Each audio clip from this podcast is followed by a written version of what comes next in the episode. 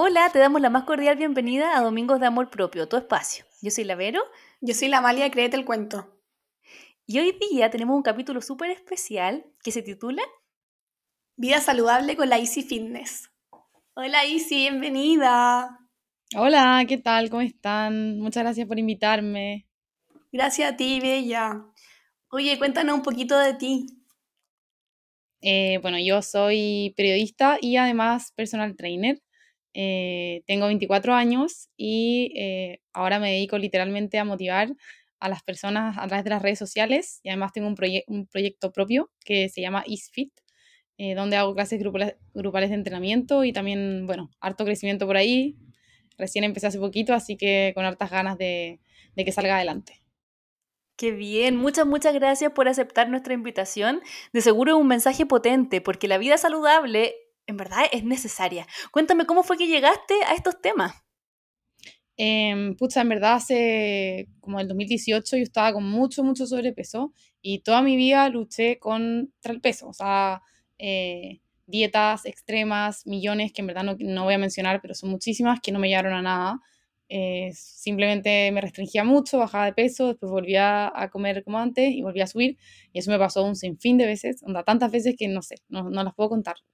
Eh, y ya cuando entré a la universidad, eh, empecé a averiguar más sobre el tema, como realmente cómo perder peso o grasa como de manera sostenible en el tiempo, saludable. Y ahí empecé a encontrar un montón de herramientas que antes no tenía. Además, lo mismo Instagram. Antes Instagram no existía, entonces o, no tenía las herramientas que tiene ahora como para tener tanta información accesible y buena.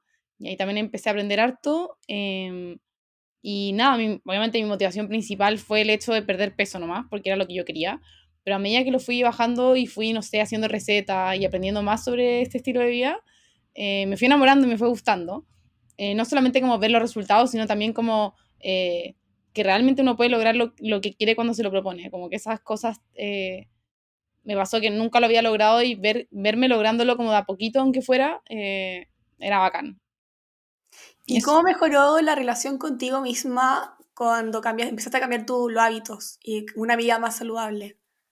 No, un 100%. Eh, siento que me conocí de nuevo, como no sabía lo que era capaz de lograr hasta que lo logré y, y ahí como que empecé a quererme más instantáneamente eh, fue como que se fue dando sola en una relación conmigo y, y el hecho de, de, hacerlo por mí y para mí fue como un momento conmigo también y lo, lo es desde el principio, o sea, eh, desde que yo empecé este camino que siento que, que todo lo que hago, eh, bueno, ahora, ahora obviamente tiene otros fines, pero lo hago por mí, para mí, para yo estar bien y en verdad también se reflejó como en mi autoestima, en mi seguridad, en la confianza que tenía en mí misma en cómo desenvolverme también con las otras personas, en verdad que me, me dio mucha autoconfianza. Qué bonito, qué bonito proceso, porque finalmente es como desde dentro hacia afuera. Sí, todo el rato, siempre, siempre es así. Oye, y cuando te toca trabajar con personas, ¿ves que también le sucede lo mismo? Como que de repente a lo mejor van motivados solamente por la parte a lo mejor estética del cuerpo, pero no integran la otra parte. ¿Cómo tú lo incorporas? ¿Cómo tú los motivas para que también sea un tema como más completo? Chuta, sí, eso pasa mucho. O sea, y yo lo entiendo porque yo también, eh, yo era igual. O sea. A todos nos ha eh, pasado. nos ha pasado. Sí, me escriben muchas personas a diario, como Easy, como bajo, no sé, el rollito de la espalda o el típico rollito del brazo es que no sé qué hacer porque en verdad soy flaca, pero tengo mucho rollito ahí ya. Es como que ese, es un poco el enfoque al que se le da siempre perder peso, o sea, perder peso para algo, para arreglar algo de tu cuerpo, para, eh, no sé, eh, porque uno muchas veces piensa que, que, si este, ese rollito no está, nos vamos a sentir mejor, pero no es así, eh, muchas veces. Entonces, bueno, lo que yo hago como, como medida de eso es siempre darle como el ángulo del deporte un enfoque distinto. ¿Ya? Eh, como hacerlo desde el amor hacia ti, no desde el odio, partiendo por eso. Eh, aprender a querer nuestro cuerpo también es muy importante y no es fácil. Eh, y en verdad hacerlo porque te hace bien nomás, como porque te está ahorrando un montón de plata en un futuro en medicamentos, si te da alguna enfermedad, el deporte y el ejercicio, la actividad física previene un montón de enfermedades, de lesiones, nos entregan endorfinas, nos gastan energía, como que tiene tantos beneficios que la gente no ve, que están fuera de lo estético. Eh, que es un poco lo que yo intento recordar día a día en mis redes sociales. Y en mi proyecto Ponte tú en Eastfit, eh, yo le doy ese ángulo 100%. Yo no les digo, oigan, si ustedes se meten a este, a este entrenamiento, ustedes van a tener, no sé, el abdomen marcado en tanto tiempo. No, yo lo hago, y siempre lo he dicho, es para generar el hábito del deporte, para movernos un poquito más, ¿ya? Que eso es súper, súper importante. Y además yo tengo un taller con una psicóloga de amor propio, una vez al mes.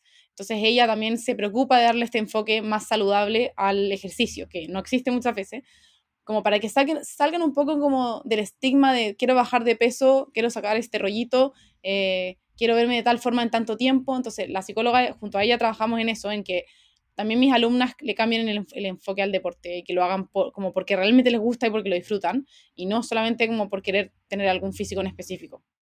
¿Y cómo pudiste tú cambiar ese enfoque? Como, porque me imagino que antes también, como lo que tú contaste, que estabas ahí todo el tiempo como pensando en el fondo por el rollo, para bajar de peso, todo eso, ¿cómo lograste tú bajar el enfoque como, no sé, tuviste ayuda de alguien o cómo lo hiciste? No, nunca tuve ayuda de nadie, pero llegó un punto en el que yo como que me obsesioné tanto con el deporte y el peso que no me hizo bien. Y ahí me dije a mí misma como, como esto no está bien, ¿cachai? Como no era, no era sano ya para mí. Como no sé, está bien, no sé, sacarte fotos eh, para ver tu progreso, pero está mal frustrarte si no ves cambios en un mes, por ejemplo. ¿Ya? Y esas cosas a mí me empezaron a pasar. Me empecé a frustrar demasiado eh, por no ver cambios y quería cambios rápidos. Entonces ahí dije, oye, que tengo que hacer algo, porque si no, eh, como voy a terminar peor de lo que ya estaba. Entonces empecé a leer, en verdad, en redes sociales, también empecé a seguir hartas psicólogas, como que le, le entregan una, un ángulo más de salud mental y integral como al, al deporte, al ejercicio, a la actividad física. Eh, varias personas fitness, en el mundo del fitness también hacen lo mismo y me fui metiendo más en ese tema, ¿cachai? Como también las nutricionistas, eh, no todas, pero la gran mayoría que hay ahora eh, recomiendan lo mismo, como no no enfocarse en el peso, en las fotos, tanto como para ver resultados, sino que, eh, sé, hacerlo, darle otro ángulo, porque al final eso es lo que nos ayuda a nosotras a estar bien y diferentes. Eh, como que sea distinto antes. Y así de a poquito, obviamente no fue un día para otro, pero a poquito empecé a pensar como que eh, hacer ejercicio es algo que hay que hacer todos los días, porque para eso está hecho el cuerpo y es recomendable para todo el mundo. Eh, como no es solamente una forma de bajar de peso hacer ejercicio, este, es un montón de cosas más y yo no lo estaba viendo. Y de a poquito fui aprendiendo, fui mejorando, fui leyendo y creo que el enfoque más sano que se le puede dar al ejercicio, sí o sí. Totalmente. ¿Y qué consejo le darías a alguien que está en esa situación inicial tuya? Que está en ese loop de la dieta, de la obsesión, de pucha, no veo resultados o no me siento bien. Eh, porque yo creo que todas las personas de una u otra forma hemos estado en ese punto en algún momento. Oye, que sí, en verdad, el consejo más sabio que puedo dar para mí es que, que tengan paciencia, en verdad que sean pacientes con el proceso porque es un proceso difícil y tiene altos y bajos y eso tampoco la gente lo tiene muy presente. No es como, no es lineal, no es como que ah, yo empecé y ok, en tanto tiempo voy a bajar tantos kilos y voy a estar perfecto. No es así. Ya eh, hay un montón de cosas que uno no, no, ve en el camino y que le cuestan. Eh, pero lo más importante es ser paciente, consistente, constante, eh, porque al final eso es lo que da resultados. Da lo mismo cuánto tiempo uno se demora en llegar, lo importante es llegar. Eso es algo que yo siempre digo, cada uno tiene su proceso diferente, que por favor no se comparen con el de al lado. Yo lo hice por mucho tiempo, yo creo que inevitablemente todo el mundo lo hace, pero hay que, no, hay que hacer eso, porque cada proceso es distinto, cada persona es un mundo diferente, la genética es distinta, los hábitos son distintos, eh, los contextos también son distintos. Entonces, eso. Pero principalmente que sean pacientes, que sean constantes, que no se rindan, obviamente, que los resultados van a llegar. Así que, paciencia. ¿Y cómo te puedes como enamorar de hacer deporte? Porque, por ejemplo, mucha gente me dice, ya, pero Amalia, ¿qué hago? Que yo odio, hacer deporte, para mí es lo peor de la vida. Onda ir al gimnasio de moro de lata, como no, no puedo, tengo una tranca con hacer deporte. ¿Cómo podéis salir de esa tranca? Mm, pucha, lo que yo siempre recomiendo a mis seguidores que me preguntan también como qué hago, no me gusta tanto el deporte, es que tienen que buscar algo que les guste hacer.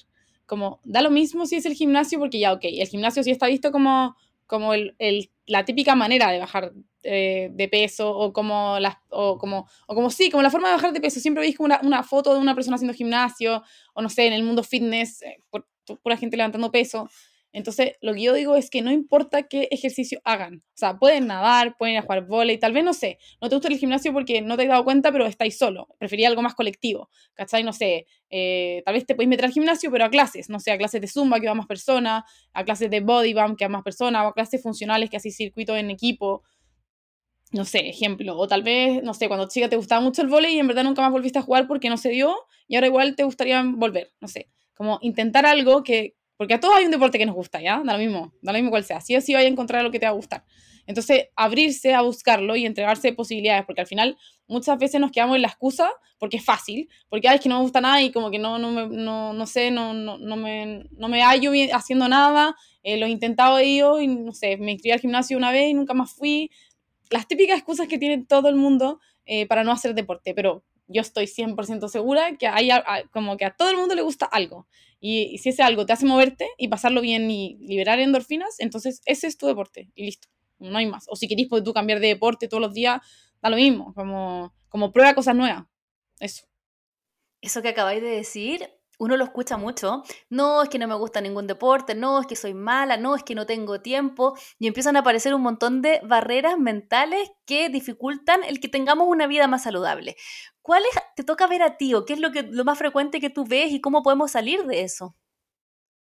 ¿De qué, perdona? estas como barreras mentales que, que, muchas veces nos ponemos antes de intentar ah. incorporar una vida saludable?